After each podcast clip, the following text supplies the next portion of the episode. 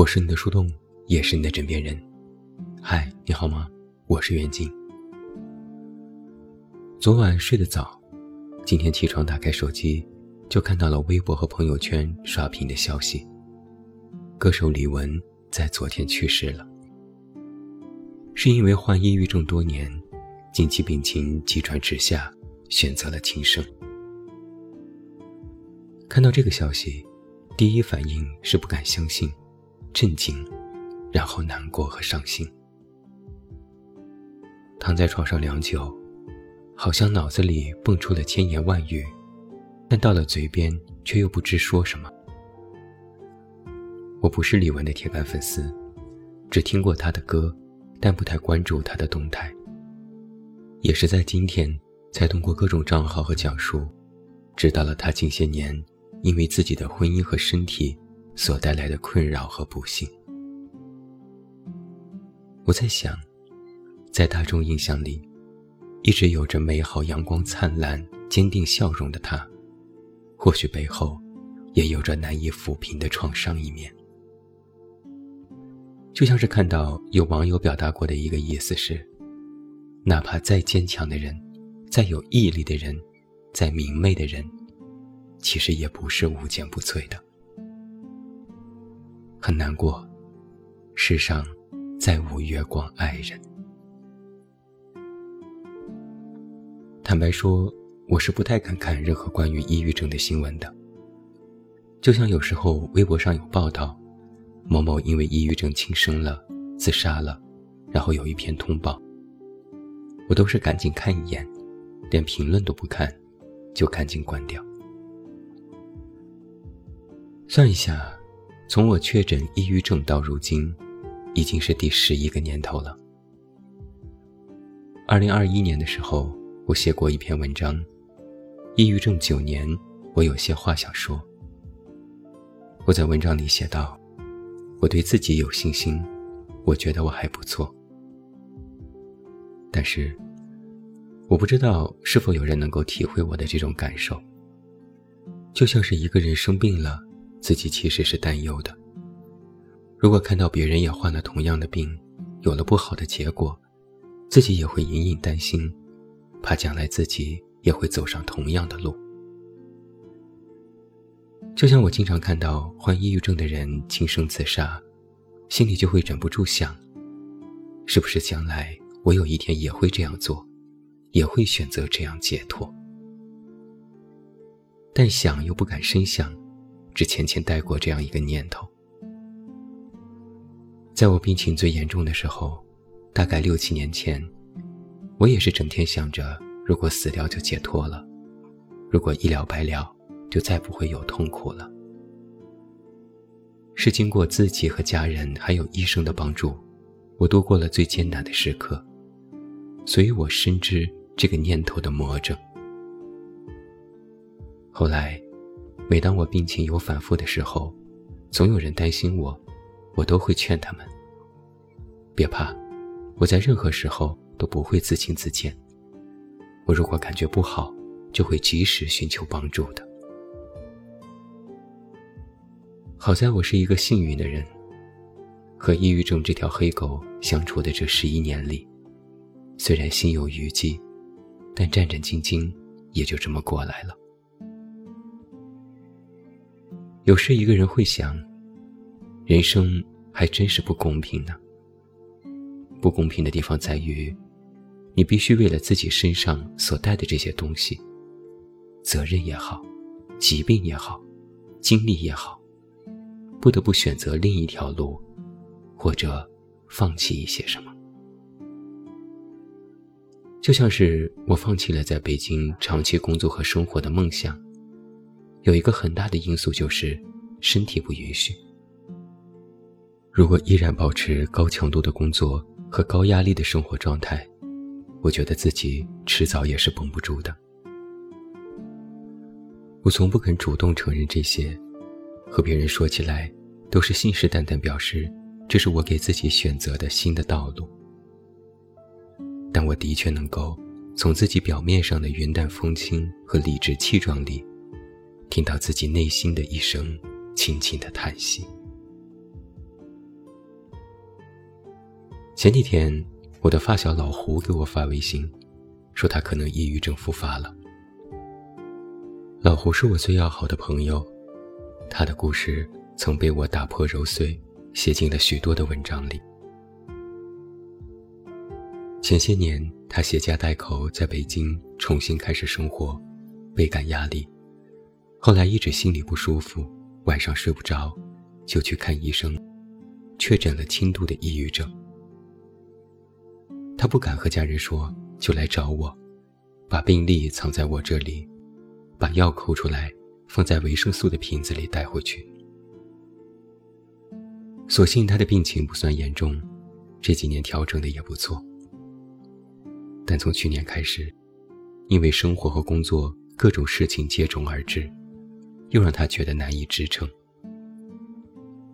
他说他最近总是失眠，整晚整晚睡不着。胡思乱想，加重了自己的内耗。我劝慰了他几句，让他去看医生，给他推荐辅助睡眠的中成药，让他多保重。然后他没有回复我。我看着手机屏幕里的对话框，过了良久，也不知道还能说点什么呢？能说什么呢？一个中年人。上有老下有小，工作不顺心，孩子上学困难，家庭也不是很和睦，能说什么呢？身为他的朋友，面对这桩桩件件压在他头上的事情，的确什么也说不出口。我也经常能够在我公号的后台里，固定收到几位读者的私信。大概有那么三四位，都是年轻的女生。令人遗憾的是，她们小小的年纪，也深受抑郁症的困扰。我回想了一下，在这一两年的时间里，她们跟我倾诉和表达，讲述自己得病的艰难历程，说家人的不理解，说自己没有办法上学，没有办法看书，休学在家无所事事。觉得自己是个拖累，他们痛恨自己的病，埋怨自己，也埋怨别人。还记得最近一次收到这样的留言是在四月初。其中一个女孩子凌晨发信息问我，到底怎么死才不至于太受罪，说自己真的是忍受不了了。我早晨看到后，吓得赶紧接连回复了十几条。到了下午收到回复，他对我说：“远近哥哥，我还是没有死成，被家人发现了。今天又是没死成的一天。”又过了两天，他又说：“我想了想，还是先不死了，我还是先活一活吧。”有时我是会有点沮丧的。面对这样的事，我总觉得。不管我说什么，不管我开导什么，那些话听起来都非常的无力，就像是我们每个人面对的难，都像是铜墙铁壁，但旁人能够给予的，却只是一团棉花。然而，还是要说啊。我总是劝别人，再想一想。再忍一忍，再翻来覆去的想一想，再从别的地方忍一忍。我总是把类似的道理翻着花样、换着角度去说，试图告诉那些已经熄灭了希望的人们，别那么快就放弃。其实回头想想啊，我不停的劝别人，其实也是在劝自己。只不过，劝人劝己。都是一样的话。前几天我看微博上有一个留言的截图，是一个二十六岁身患残疾的朋友发的。他写道：“我二十六岁，右手残疾，找工作很困难，经常吃不上饭。睡过公园、地下过道、网吧，大半夜没人的时候，去垃圾桶里翻过东西吃。”在网吧里，也吃过人走了吃剩下的快餐，吃了将近十年的泡面，一包一包的那种。干完日结的活儿，就会拿出点钱买一些泡面回去放着。我怕哪一天会没有活儿干，我饿习惯了，也饿怕了。在这条留言下面，许多网友表达了善意，纷纷留言安慰他。他又回复说：“我现在其实没有天天吃泡面了，自己买了电饭锅，可以煮粥煮饭吃了。或许生活还是不尽如人意，可已经比以前好很多了。这个世界比我苦的人还有很多，这是我的经历，而你们也有你们的经历和心酸。不用太担心我，照顾好自己，尽量开心一些，一起加油。”谢谢你们，你们真的很善良。我没有核实过这些话的真假，但我情愿相信是真的，并为此深深动容。因为这些字里行间里透露出一个事实是：人间非净土，各有各的苦。谁没有自己的苦呢？谁没有心酸和难过呢？在我们自己觉得很苦的时候。偶尔也想想别人的苦，我们要从这些苦里挖出一点点甜。在今天上午，我收到了两条听友的留言，一条说：“凌晨两点了，晚安，你要好好的。”另一条说：“看到 Coco 的坏消息，第一时间就想到了你，抱一下。”我其实特别感动。茫茫人海，被人惦记是幸运的。我们都要好好的。有一句话我记了很多年：生活太苦了的时候，只需要一点甜就能填满。真的，一点点就好。我经常用这句话安慰自己。每当我觉得人生不顺的时候，觉得自己病情反复的时候，觉得脑子下一秒就要炸掉的时候，我都会把这句话拿出来，反反复复念给自己听。后来啊，我养成了一个习惯，不管我和谁聊天，不管我们聊到什么事，最后我都会说：“你多保重啊。”有人也调侃我，搞得好像要绝交，好像再也不见了一样。我都会正经地说，这其实是我最朴素、最美好的祝愿，和见不见的没关系。那在今天晚上，我也想对你说，每一个看到文章看到这里的人，每一个听节目听到这里的人，对你们说，保重，多多保重，照顾好自己的身体，照顾好自己的饮食。照顾好自己的起居，照顾好自己的情绪。我们不奢望自己将来的人生能多么大富大贵，我们只希望这日子可以平安和健康。我们都要好好的。这不是你我之间的约定，这是你和自己的约定。你要告诉自己，我会好好的，我们都要好好的。要好好。我是你的树洞，也是你的枕边人。关注公众微信“远近”，找到我。我是远近，晚安。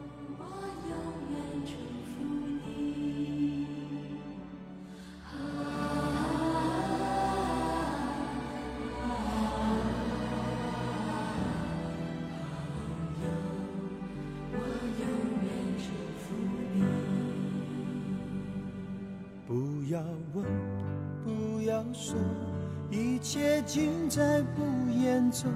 这一刻，围着烛光，让我们静静的度过。莫回首，莫回头。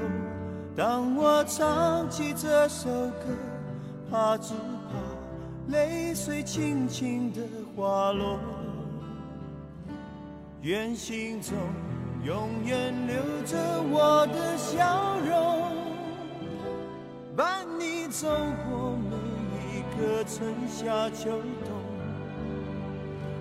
继续走，继续游，人生难免苦与痛，失去过才能真正懂得去珍惜和拥有。情难舍，人难留。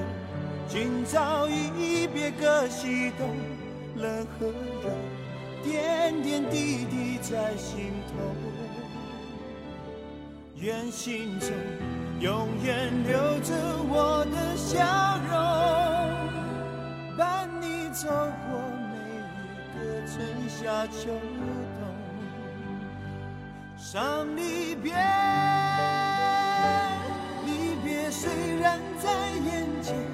说再见，再见不会太遥远。若有缘，有缘就能期待明天。你和我重逢在灿烂的季节。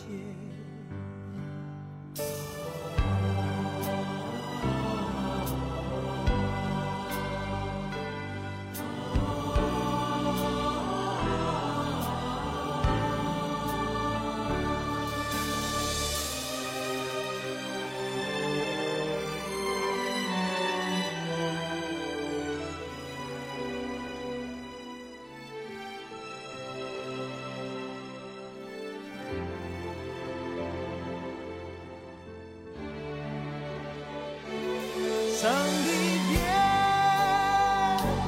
离别虽然在眼前，说再见，再见不会太遥远。若有缘，有缘就能期待明天，你和我重逢在灿烂的季节。就